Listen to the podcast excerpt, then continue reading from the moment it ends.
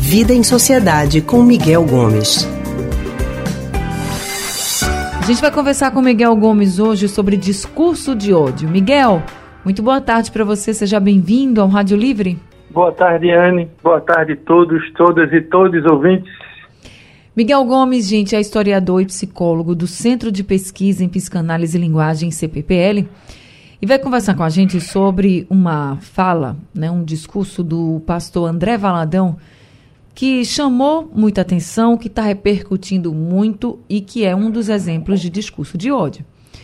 Porque o pastor, ele meio que convocou mesmo os seguidores para uma batalha em defesa da moral e bons costumes. Ele chegou a incitar fiéis a matarem pessoas LGBT. Eu vou reproduzir aqui a fala dele e abre aspas. Ele diz assim: Se Deus pudesse, matava todos. Agora é com vocês. Fecha aspas. E eu estou trazendo esse assunto aqui porque esse é o tipo de discurso, Miguel, que impacta bastante toda a sociedade, né?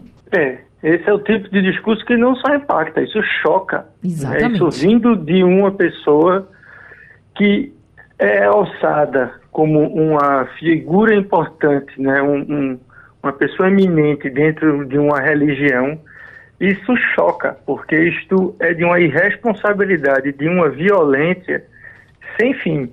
Sem fim, sem fim, sem fim. Esse cidadão deveria estar preso, porque o que ele faz é incitação à violência e isso é crime no nosso país. Uhum. Né? Então, assim, é uma coisa chocante que a gente tenha líderes religiosos que façam esse tipo de, de, de argumento em nome de Deus que é a coisa mais estúpida que pode acontecer, porque as religiões, sabidamente as religiões de cunho é, é, cristão, elas não são religiões que pregam violência em nenhum momento, né? Assim, é, são religiões que, que defendem a, a, o convívio, que defendem o amor, a solidariedade, a caridade, e aí vem um cidadão falar um, uma asneira dessa, né? Isso é assim, é de uma coisa irresponsável. É aquilo, Anny, que a gente já vem falando aqui há alguns, algumas semanas. Algumas pessoas confundem liberdade de expressão com poder falar qualquer besteira. Uhum. Não pode. Né? A liberdade de, de expressão ela tem que ser é, é, defendida sempre, mas a liberdade de expressão é a liberdade de opinião. Então eu posso, por exemplo, opinar aqui que sou contra essa política que o governo está fazendo de baratear carro, porque eu acho que a gente deveria investir mais em transporte público do que em transporte privado. Pronto, o governo não pode me prender porque eu discordo do que o governo está fazendo. Isso é opinião. Eu chegar a incitar a violência, matar um grupo porque eu acho que essas pessoas estão erradas, isto é violência, isto é crime. Isto não é opinião, isto é um crime. Você está incitando pessoas a cometer um crime. Então, isto não é liberdade de opinião. E esse cidadão aí, esse pastor, que não é digno de ser alçado a, a, a figura de importância religiosa, esse camarada deveria ser preso, porque o que ele está fazendo é crime. É, e a gente tem que deixar isso bem claro aqui para as pessoas. Vamos pensar aqui em quem comete crime, né? Como o Miguel está falando, essa incitação de ódio, ela é crime mesmo no nosso país. Quem comete crime no nosso país, seja ele qual for, da natureza que for, até mesmo matar outra pessoa, tirar a vida de outra pessoa, esse criminoso, ele não vai ser morto. Porque a legislação brasileira prevê que se a pessoa comete crimes gravíssimos, como por exemplo tirar a vida de outra, ela vai, essa pessoa ela vai ser presa, ela vai cumprir uma pena dentro da cadeia. Então, como a gente pode defender que uma outra pessoa chegue e vai dizer que vai tirar a vida de outra simplesmente porque ela não tem a mesma orientação sexual, por exemplo, que você? Isso não existe. Isso não existe. Eu quero deixar isso claro aqui, Miguel, que muitas vezes, em outros momentos, não, não com, com relação a, a ser uma pessoa LGBT ou não, mas muita gente fala assim, ah, uhum. devia ter pena de morte no Brasil e não sei o que, e nananã, vocês são contra, vocês são a favor. Bem, eu sigo o que a lei está dizendo. E se a gente não tem né, uma legislação que permita a morte de um criminoso cruel, por exemplo, por que a gente vai permitir que as pessoas defendam a morte de outras pessoas só porque elas não se relacionam como essas que estão defendendo a morte delas acham que deve se relacionar? Isso é algo absurdo. E que traz, aí eu queria que você entrasse também como psicólogo, isso uhum. traz uma, uma repercussão também muito negativa, perigosa para o emocional de uma pessoa que é LGBT. É ou não é? Claro, claro. Essa pessoa já convive com um preconceito enorme na sociedade, agora vai ter que viver com medo de pessoas que pensam como esse pastor que a gente deveria chamar de falso, falso pastor né? Porque isso, uma pessoa não, não prega isso, né?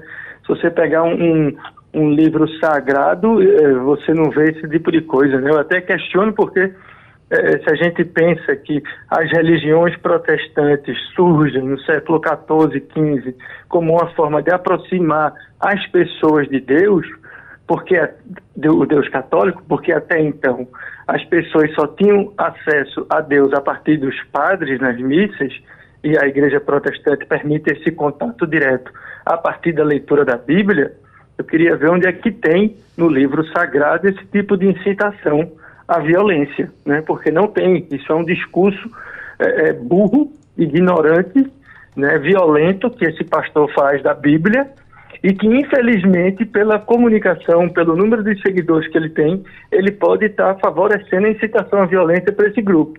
E como você bem disse, Anne, a gente não trabalha com a lógica da vingança. Né? Não estamos mais no mundo antigo do olho por olho, por dentro por dentro. Nós trabalhamos com a justiça. A justiça tem um caminho e quando alguém comete um crime, ele vai pagar por aquele crime a partir do que a lei prevê e esta lei vale para todos. Seja um cidadão comum, seja o presidente da República. Todos vão pagar a partir da lei e não da lógica da vingança, né? De ah, se a pessoa cometeu um crime, então vamos matar ela. Não é assim que funciona. Né? Então, assim, ninguém vai defender a morte desse pastor porque ele está incitando a violência.